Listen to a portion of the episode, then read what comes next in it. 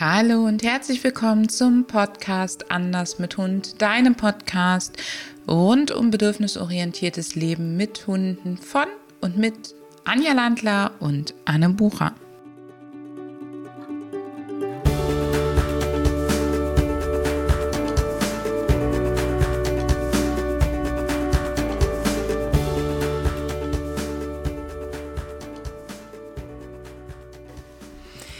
Hallo und herzlich willkommen zu unserer neuen Podcast-Episode. Es geht wie versprochen wieder um das Thema Hundebegegnungen. Also wenn du die letzte Folge nicht gehört hast, unbedingt nochmal reinhören. Denn wir gehen heute auf das Thema ein, wie wir im Training vorgehen können, was wir im Begegnungstraining machen können. Und wir machen es heute mal etwas ungewöhnlich. Wir beginnen nämlich mit etwas, was wir nicht für sinnvoll halten. Also wir beginnen mit einem No-Go. Anne, was ist für uns ein No-Go im Begegnungstraining?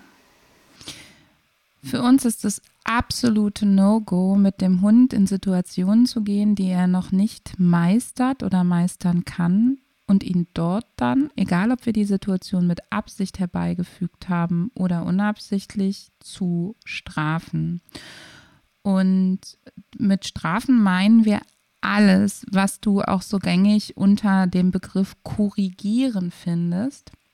Und zwar aus dem Grund, ähm, oder nein, fangen wir erstmal anders an. Dazu gehört für mich das Anmotzen, das Anzischen, das an der Leine zupfen, rupfen, das in die Seite pieksen, das körpersprachliche Blocken und Hemmen, das Nutzen von solchen Sachen wie einer Wasserflasche, ähm, Trainingsdisk oder noch krasseren Sachen. Also alles, wo du den Hund mit dem Verhalten anfangen lässt und dann machst, äh, äh, oder irgendwie sagst, nee, so nicht Freundchen. Warum machen wir das und nicht? Das hat verschiedene Ursachen. Das erste ist, dass wir sagen, wir strafen damit ein Symptom und nicht die Ursache. Und das Symptom ist ja, sagen wir mal, das Verhaltensrepertoire des Hundes, was er aus einem bestimmten Grund zeigt. Und wir helfen ihm damit nicht, sondern wir lassen ihm damit eigentlich nehmen wir ihm damit die Strategie und setzen Deckel auf das Verhalten. Das heißt, es kann sein, dass das Verhalten seltener auftritt oder gar nicht mehr, was ja eigentlich wünschenswert ist, dass es dem Hund aber danach in den Situationen schlechter geht als vorher oder aber auch, dass sich unter diesem Deckel Dinge anstauen, die sich dann an anderer Stelle, in anderer Situation wieder entladen. Wir sehen also häufig, dass diese Hunde dann diese Situation durchstehen, aber zum Beispiel häufiger bellen, mehr Trennungsstress haben, nach Kindern schnappen, andere Hunde mobben oder irgendwelche Verhaltensauffälligkeiten an anderen Stellen entwickeln, wo sie einfach diesen Dampf wieder ablassen. Der zweite Grund, weshalb wir das nicht tun, ist, dass der Hund nicht lernt, was er stattdessen tun kann. Das heißt, es ist immer davon abhängig, dass ich darauf achte, ob er es zeigt oder nicht. Und das heißt, dass ich ja auch permanent in dieser Hab-Acht-Stellung bleiben muss. Der dritte Grund ist für mich ein ganz klassischer wertebasierter. Ich finde einfach, dass es sich nicht gehört, den Hund in Situationen mitzunehmen, denen er nicht gewachsen ist und dann auch noch blöd zu ihm zu sein, weil er hat sich diese Situation und das Leben in diesem Umfeld nicht ausgesucht. Und ähm, ich halte diese Sachen daher nicht nur für uneffizient und nicht besonders sinnvoll, sondern ich halte sie nach meinen Werten und das gilt für unser gesamtes Team. Wir halten sie nach unseren Werten eben für bedenklich, beziehungsweise sie passen nicht zu unserem Lebensstil. Ja, also jetzt bist du mal sehr gut informiert, warum du etwas nicht machen sollst. Und du kennst uns ja. Wir wollen dir natürlich jetzt etwas an die Hand geben, was du machen kannst anstelle dessen. Welches Trainingselement ist dabei an erster Stelle wichtig? Was müssen wir als erstes lernen, um da gut einsteigen zu können? Das aller, Allerwichtigste, das hatten wir auch in der vorangegangenen Podcast-Folge schon erwähnt, ist, dass du die Körpersprache deines Hundes lesen lernst und dass du quasi lernst zu sehen, bevor er doofe Sachen zeigt, bevor er unerwünschtes Verhalten nennt man das zeigt. Also alles, was dir in unangenehm ist, was für irgendjemanden gefährlich, verletzend, bedrohlich ist, ist unerwünscht. Und an der Stelle gilt es, die Vorboten zu erkennen. Und das ist auch ein Grund, weshalb wir eben nicht korrigieren, weil häufig fangen wir ja schon an zu korrigieren, wenn ein Vorbote sichtbar ist. Also nehmen wir mal an, dein Hund springt pöbelnd in die Leine, wenn er einen anderen Hund sieht und stellt sich dabei auf die Hinterbeine und kriegt so richtige Ausraster, dann passiert es unserem Gehirn häufig, dass wir schon anfangen zu korrigieren, wenn der Hund nur den anderen Hund ein bisschen anguckt. Und wir können diese Vorboten ähm, kleiner machen dadurch, wenn wir sie korrigieren. Also wenn wir diese Sachen dann mit Ö -Ö begleiten, dann werden sie kürzer und der Hund wird früher wenn wir Pech haben, in das unerwünschte Verhalten kippen. Und deswegen ist hier unser Weg genau das Gegenteil. Wir können nicht in die Zukunft bestrafen, wir können aber im Hier und Jetzt belohnen. Das heißt, wenn wir sehen, mein Hund guckt den anderen Hund an, dann sagt unser Gehirn vielleicht, shit, das ist der Vorbote, gleich geht er wieder los, das will ich nicht und jetzt versuchen wir den Hund wegzuziehen, unfreundlich zu werden, ihm zu sagen, dass wir das nicht wollen. Und das ist genau das Gegenteil von dem, was du tun solltest.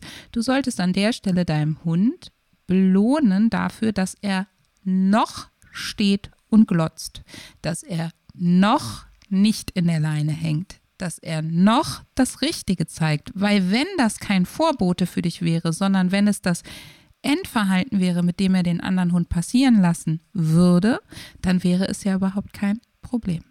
Das heißt, als allerallererstes beginne ein Signal aufzubauen, was deinem Hund sagt, hey, das, was du machst, das ist cool, das ist okay und dafür gibt es eine Belohnung. Bei uns ist das das Markersignal. Wir arbeiten gerne mit einem verbalen Markersignal. Wir arbeiten seltenst mit dem Klicker aus verschiedenen Gründen, aber auch der Klicker, den kennst du, das ist auch ein Markersignal. Wir arbeiten total gerne mit Wörtern an der Stelle, mit einem verbalen Markersignal. Und nach dem Markersignal gibt es eine Belohnung und die sagt deinem Hund eben, hey, stehen und gucken ist okay. Die sagt dem Hund gleichzeitig, der andere ist gar nicht so blöd. Guck mal, wenn du den siehst, dann gibt es dafür sogar was Gutes. Das heißt, wir verändern die emotionale Grundlage. Und das Dritte ist, dass wir mit der Belohnung die nächste für uns sinnvolle Bewegung des Hundes schon anfangen können zu initiieren, sodass der Hund eine eigene Strategie lernt, wie er sich zu bewegen hat, sodass es von uns was Gutes gibt und die Situation für ihn besser wird. Also Punkt 1, Ausdrucksverhalten kennenlernen, Vorboten hernehmen, identifizieren und dann auch belohnen. Und zwar so, dass der nächste Punkt möglich ist. Und zwar geht es darum, wie man sich bewegt. Genau.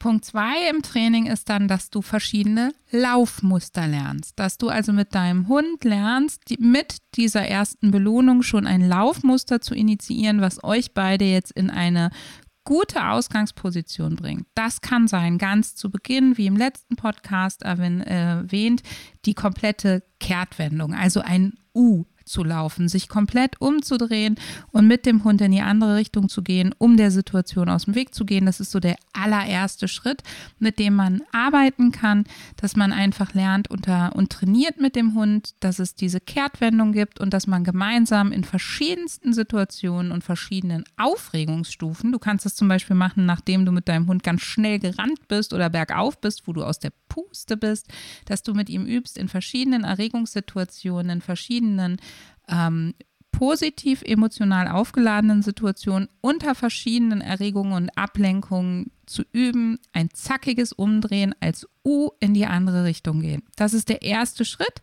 und das ist so dein Notfallanker für jede Situation. Als nächstes empfehle ich dir, mit deinem Hund zu üben, ein L, also einen rechten Winkel zu laufen, indem du einfach mit der Belohnung den Hund in die seitliche Bewegung bringst, um ganz straight im rechten Winkel an den Rand zu gehen und der Situation aus dem Weg zu gehen. Das heißt, hier gehst du an den Rand, um den anderen passieren zu lassen.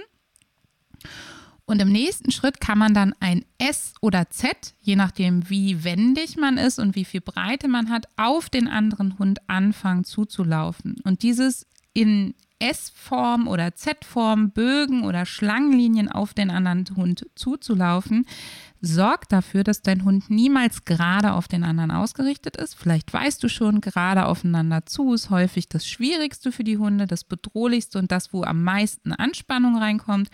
Ein weiterer riesiger Vorteil ist, wenn du dir jetzt mal so ein S bildlich vorstellst, wie du es mit deinem Hund läufst, dass du eben aus dem Bogen von dem S jederzeit abbiegen oder umdrehen kannst, sodass du sagst, oh, nee, heute noch nicht, schaffen wir noch nicht, wir biegen wieder ab, aber wir haben uns zum Beispiel einen Bogen, zwei Schritte drauf zugearbeitet und das hat schon mal gut funktioniert. Wir kommen also näher an die Sache ran. Das Ziel ist es dann natürlich, dass du in einem leichten Bogen oder sogar in einem geraden I sozusagen an dem anderen Hund vorbeiläufst. Das ist dann das große Finale und dass du auch da übst, aus dem S heraus, aus dem Z heraus. Ich hoffe, du kannst mit den Buchstaben, wir haben lange überlegt, wie wir dir das praktisch bildlich anleiten, damit es für dich ähm, darstellbar ist. Aber wenn du dir mal einen Weg aufmalst auf dem Blatt mit zwei Linien und da die Buchstaben reinmalst, dann wird dir vielleicht bewusst, wie du auf den anderen Hund zugehen kannst oder auch wie du in der Geruchsspur von einem Hund, der eben noch da war, arbeiten kannst. Da kannst du das nämlich auch alles trainieren, also dass du der Hund ist schon weg, du hast ihn passieren lassen und jetzt übst du deine Laufmuster in der Geruchsspur des anderen Hundes. Das ist eine super Übung dass du das trainierst und dass du immer darauf achtest, dass du die Bögen, die Schlangenlinien, all solche Sachen so groß wie nötig machst. Also so, dass dein Hund maximal die Vorboten von dem unerwünschten Verhalten zeigt, aber eben nicht das unerwünschte Verhalten selber, aber nicht so groß wie möglich, weil sonst flüchtest du vielleicht aus der Situation. Und diese Balance braucht eben, dass du die Körpersprache deines Hundes gut lesen kannst. Und ganz ehrlich, wenn ich mal so einen richtig bescheidenen Tag habe oder ich bin müde oder ich weiß, meine Hunde haben heute noch viel vor, dann ist es auch mal natürlich in Ordnung, den Bogen so groß wie möglich, nicht wie nötig zu machen, um einfach gar nicht in die Bedrohung reinzukommen. Heißt aber auch, dass wir an dem Tag nicht an der Begegnung an sich trainiert haben. Ja, du hast jetzt gesehen, dass es also, dass es wichtig ist, Laufmuster zu üben und warum es wichtig ist, S und Z mit sich im Gedanken rumzutragen. Ja, ganz wichtige Sache, denn die Laufmuster, natürlich kann das jeder Hund. Ja, es ist ein natürlich angeborenes Verhalten, im Bögen laufen zu können, aber das gemeinsam zu machen, ist doch nochmal eine Herausforderung. Und eben, wenn dann auch noch viele spannende oder auch beängstigende Situationen entstehen, dann ist es wichtig, dass man auf Geübtes zurückgreifen kann. Wir verlinken dir deswegen hier nochmal einen Blogartikel, wo wir diese Sachen auch nochmal drin ähm, beschrieben haben. Der ist schon ein bisschen älter, aber ganz frisch überarbeitet. Und da findest du auch nochmal Anregungen, wie du das üben kannst, weil lass es uns gesagt werden, du wärst der erste Mensch, den wir kennenlernen, der das auf Anhieb hinbekommt, mit einem guten Leinenhandling, an der lockeren Leine und das noch unter Aufregung. Sieh das echt wie Autofahren fang an zu üben, zu üben, zu üben. Immer mal wieder ist auch noch gut für die Leinenführigkeit. Kann gerade die Esssachen ist ein schönes Warm-up oder Cool-down am Anfang und am Ende vom Spaziergang, um den Hund auch gleichmäßig durchzubewegen und in alle Richtungen mal laufen zu lassen. Also kann man super, super immer mal wieder machen. Ich mache das heute noch mit meinen Hunden regelmäßig, zum Beispiel, wenn ich merke, sie sind sehr aufgeregt. Ja, bei meinen Hunden ist das so verinnerlicht, dass es auch ohne Leine schon zeigen. Ja, bei meinen auch. Ja, und jetzt haben wir ja noch den noch ein wichtiges Trainingselement, das letzte, und zwar für den Fall der Fälle, was kann ich machen, wenn ich es doch übersehe, wenn die Situation sich so plötzlich ändert, dass ich so schnell nicht reagieren konnte. Was kann ich dann machen? Was lerne ich dann am besten? Als drittes Element bauen wir mit unseren Kunden einen sogenannten Verhaltensunterbrecher auf ganz wichtig, dieser Verhaltensunterbrecher hat rein die Funktion, den Hund in der Vorwärtsbewegung, in dem unerwünschten Verhalten kurz zu stoppen, kurz innezuhalten, um ihn dann umzulenken, zu bringen dazu, mit uns in ein Alternativverhalten zu gehen. Das heißt, wir achten sehr pingelig darauf, dass dieser Hund, dass unser Hund sich durch den Verhaltensunterbrecher weder bedroht noch gefährdet fühlt, weil wenn du dir mal so eine Begegnungssituation vor die Augen rufst, meistens laufen die Hunde ein Stück vor uns. Vor allen Dingen bei den plötzlichen Sachen, wenn plötzlich jemand um die Ecke kommt oder so oder plötzlich aus dem Wald rauskommt, weil bei der Ecke kannst du ja noch vorausschauend dafür sorgen, dass dein Hund eben nicht vorläuft. Aber wenn jetzt plötzlich was auftaucht, ist es ja meistens so, die Hunde sind vor uns. Und jetzt stell dir vor, dein Hund weiß jetzt, von hinten kommt etwas Dummes. Was wird sein? Er wird die Tendenz haben, schneller nach vorne wegzugehen, um dem Blöden von hinten, dem, was ihm erschrickt, auszuweichen.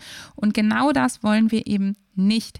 Das heißt, wir wollen nicht, dass der Hund an der Stelle Angst vor uns oder der Situation kriegt. Wir wollen auch nicht dafür sorgen, dass ihm das sagt, ey, das ist verboten, sondern es ist ein reines, hier geht es jetzt nicht weiter voran.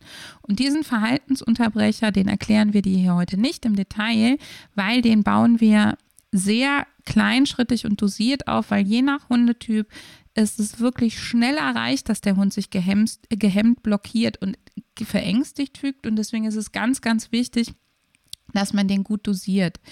Wir bauen das auf an Geschirr oder Leine, aber es funktioniert hinterher auch. Es wird mit einem Wortsignal verknüpft. Bei uns ist es das Stopp und es funktioniert hinterher auch im Freilauf. Es sorgt aber wirklich nur dafür, kurz, dass der Hund einen Moment innehält und sich nicht weiter nach vorne bewegt und uns sozusagen die Tür öffnet zu sagen, ey, du kannst es auch anders lösen, wir können zusammen zur Seite gehen, wir können hier entlang gehen, was auch immer. Wir setzen also auf einen gelernten, geübten Verhaltensunterbrecher, der keine Angst beim Hund auslöst, der ihm ganz konkret sagt, welche Möglichkeiten er hat und mit einem darauffolgenden Alternativverhalten. Und da siehst du den Unterschied zu einer Korrektur, zu dem No-Go. also ein, ein hinge, ich sage mal, gebassertes äh, äh, kann Angst auslösen beim Hund und wir wissen nicht, was an der Stelle dann danach passiert. Also es ist ein großer Unterschied, äh, spontan zu reagieren und Verhalten einfach mit irgendeinem unbedachten Mittel zu unterbrechen oder eine strukturierte, ein strukturiertes Trainingselement herzunehmen und konkret in ein Alternativverhalten überzuführen. Sehr schön. Und ergänzend zu dem, was Anja gerade so toll zusammengefasst hat, häufig wird ja auch das Ö oder das Nein aufgebaut, zum Beispiel dadurch, dass der Hund ähm, Futter in der offenen Hand sieht und die sich dann verschließt. Überleg dir mal, welche Transferleistung es ist, das von der Futterhand auf die Hundebegegnung überzubringen. Da geht es um komplett andere Motivationen, um komplett andere Bewegungen.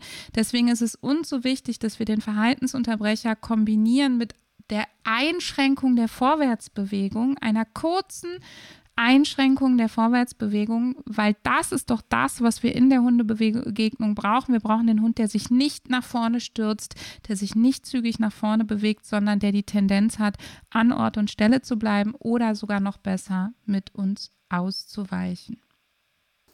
Und wir haben noch einen Bonustipp für dich.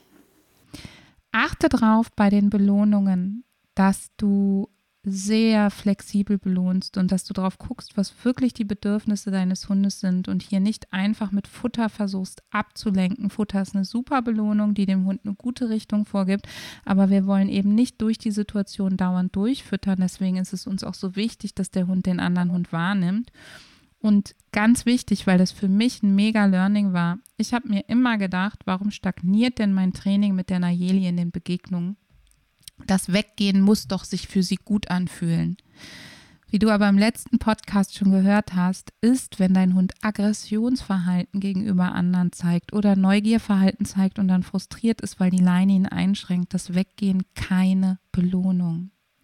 Das heißt, wenn du die Laufmuster mit deinem Hund übst, achte immer darauf, dass beim Weggehen immer ein und Abwenden es immer eine Honorierung von dir noch on top gibt oder irgendwas anderes Gutes dazu. Das war eine wichtige Ergänzung. Hm. Und ich darf dir verraten, auch in unserem nächsten Podcast wird es nochmal um Hundebegegnungen gehen. Allerdings um das andere Ende der Leine. Ja, wir greifen mal deine Bedürfnisse, Wünsche, Erwartungen auf und versuchen dir da Hilfestellung zu geben. Wir machen mit dir auch im März eine Challenge zu diesem Thema. Bleib also unbedingt in den sozialen Medien mit uns verbunden, da werden wir dich informieren.